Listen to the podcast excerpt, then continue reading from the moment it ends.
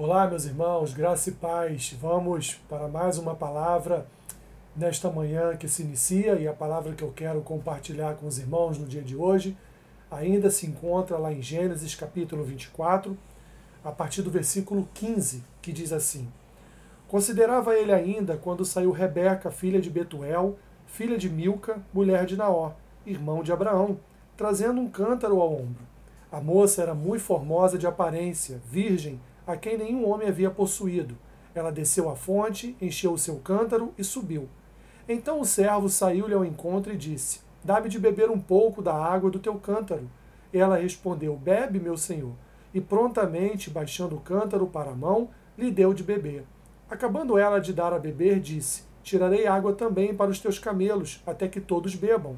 E apressando-se em despejar o cântaro no bebedouro, correu outra vez ao poço para tirar mais água tirou-a e deu a todos os camelos.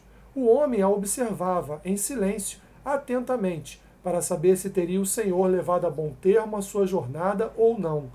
Tendo os camelos acabado de beber, tomou o homem um pendente de ouro de meio ciclo de peso e duas pulseiras para as mãos dela, do peso de dez ciclos de ouro, e lhe perguntou: De quem és filha?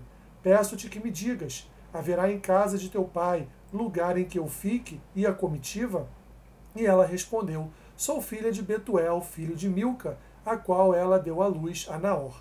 E acrescentou: Temos palha e muito pasto, e lugar para passar a noite. Então se inclinou o homem e adorou ao Senhor.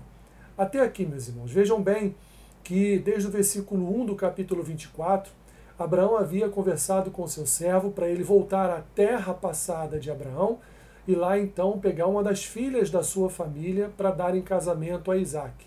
Esse homem então, no decorrer da sua caminhada, ele faz uma oração e pede a Deus que a escolhida ela venha a realizar alguns atos enquanto ele ali permanecer na terra da família de Abraão. E chega Rebeca, a partir do versículo 15, e ela faz, realiza exatamente os atos que aquele servo de Abraão havia pedido, e ele então reconhece que Rebeca certamente será a futura esposa de Isaac. O que esse texto tem, meus irmãos, a nos dizer? Em primeiro lugar, que Deus tem preparado para cada um de nós uma família futura. Se assim não fosse, meus irmãos, tudo haveria de concorrer para que o servo de Abraão não conseguisse uma esposa para Isaac. Que não é o que acontece. O que vemos aqui é Deus na sua providência divina, trazendo a bênção de uma família para a casa de Abraão, para a vida de Isaac. Vemos, portanto, aí a boa mão da providência divina. Vemos também, meus irmãos, que a oração do servo de Abraão foi atendida, ou seja, ele colocou essa causa na mão do Senhor e foi atendido pelo Senhor. Ele colocou uma causa que não era fácil, era complicado achar uma esposa para Isaac, ou seja, uma mulher que no futuro viria a ser a mãe de uma grande nação. Portanto, é, era uma tarefa árdua, uma tarefa difícil, mas o que aquele homem fez? Ele orou. Orou e colocou a causa nas mãos do Senhor. E o Senhor honrou a sua oração. Em terceiro lugar, meus irmãos, Deus cumpriu o propósito que tinha no coração de Abraão, que era ter uma da sua casa, da sua família, para se casar com o seu filho. Ou seja, uma que comungasse da mesma fé de Isaac. Uma que fosse ali, que tivesse afinidades com a vida de Isaac. Da mesma forma, meus irmãos, deve ser também, em resumo, a nossa vida. Nós devemos buscar aquilo que para nós tem afinidade com o Senhor, seja um cônjuge, seja é, um, um parceiro de negócios, seja até mesmo um trabalho.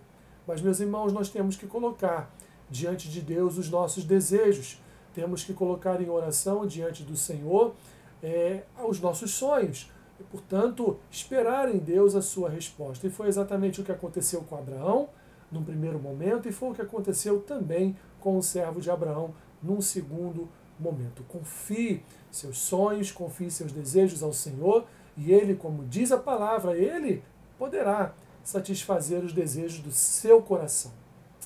Senhor, obrigado por tua palavra que nos revela o teu cuidado com cada um de nós, mas também nos revela, Senhor, que devemos saber fazer escolhas e colocar, Senhor, as escolhas em tuas mãos.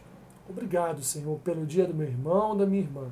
Seja com eles, Senhor, suprindo cada uma das suas necessidades em Cristo Jesus. É o que eu te peço e assim oro, em nome de Jesus. Amém. Meu irmão, minha irmã, que Deus te abençoe rica e abundantemente. Amém.